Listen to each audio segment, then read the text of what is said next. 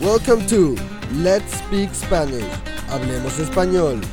Your podcast based on the 24 level system to Spanish fluency on letspeakspanish.com.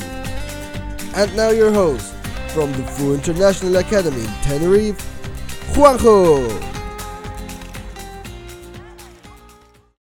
El podcast de hoy pertenece al nivel 17, B2.1, y se titula Querido señor Fernández, tu objetivo para hoy es expresar causa y modo.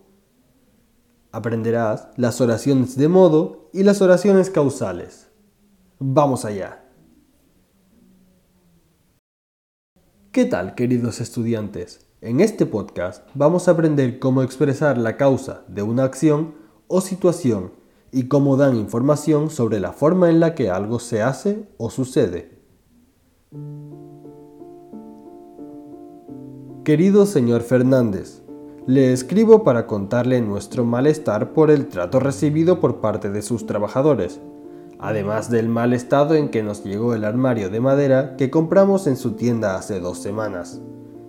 Tal y como anuncia en su página web, si no queda satisfecho le devolveremos su dinero. Como comprenderá, nos sentimos enfadados. No queremos el dinero, pero sí exigimos que nos manden otro armario cuanto antes ya que no tenemos donde colocar todos nuestros libros ni adornos. Por otro lado, también queremos comentarle el maltrato recibido por dos de sus vendedores. Nada más recibir el armario, mi marido y yo intentamos montarlo. ¿Cuál fue nuestra sorpresa que dos de las baldas venían dobladas? Dado que era sábado por la tarde, no pudimos llamar a la tienda hasta el lunes, Explicamos el problema y nos dijeron que ni se nos iba a devolver el dinero ni se nos cambiaría por otro ya que, según su trabajador, era culpa nuestra. Esperamos recibir noticias suyas lo más pronto posible. Si no, nos veremos obligados a poner una reclamación en la oficina del consumidor y procederemos como se nos indique. Un saludo, Lucía Galván Soto.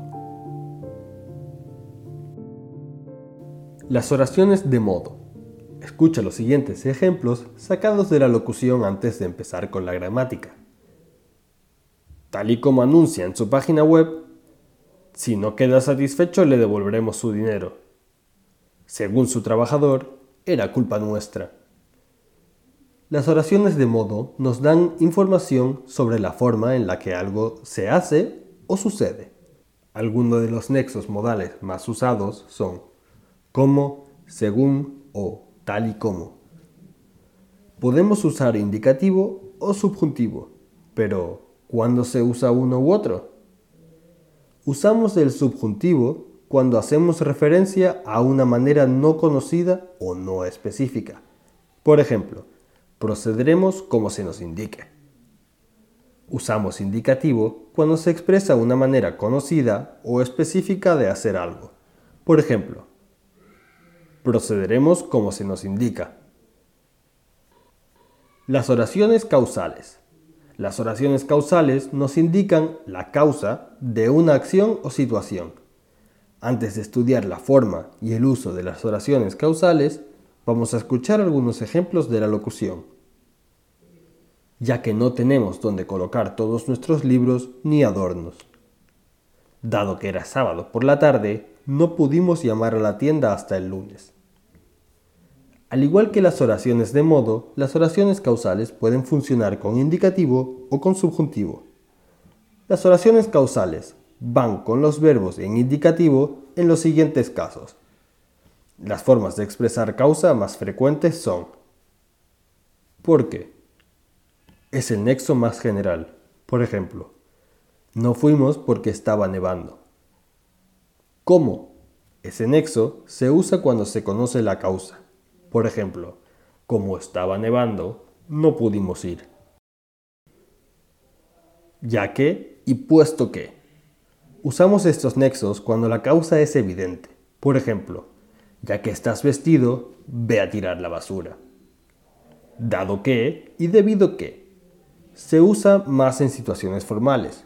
Por ejemplo, no hay sala de fumadores, dado que está prohibido fumar. ¿Qué? sirve para justificar una orden.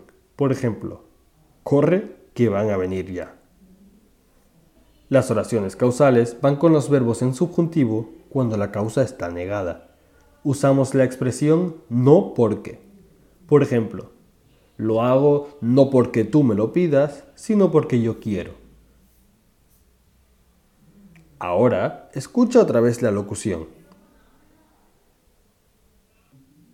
Querido señor Fernández, le escribo para contarle nuestro malestar por el trato recibido por parte de sus trabajadores, además del mal estado en que nos llegó el armario de madera que compramos en su tienda hace dos semanas. Tal y como anuncia en su página web, si no queda satisfecho le devolveremos su dinero. Como comprenderá, nos sentimos enfadados. No queremos el dinero, pero sí exigimos que nos manden otro armario cuanto antes ya que no tenemos donde colocar todos nuestros libros ni adornos. Por otro lado, también queremos comentarle el maltrato recibido por dos de sus vendedores.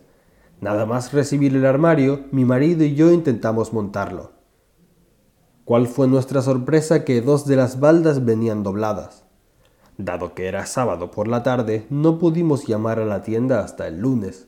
Explicamos el problema y nos dijeron que ni se nos iba a devolver el dinero ni se nos cambiaría por otro ya que, según su trabajador, era culpa nuestra. Esperamos recibir noticias suyas lo más pronto posible. Si no, nos veremos obligados a poner una reclamación en la oficina del consumidor y procederemos como se nos indique. Un saludo, Lucía Galván Soto. Hasta aquí nuestro podcast de hoy. Puedes encontrar más información en nuestra transcripción. Un saludo a todos y a todas y hasta pronto. This podcast belongs to the 24 level system to Spanish fluency.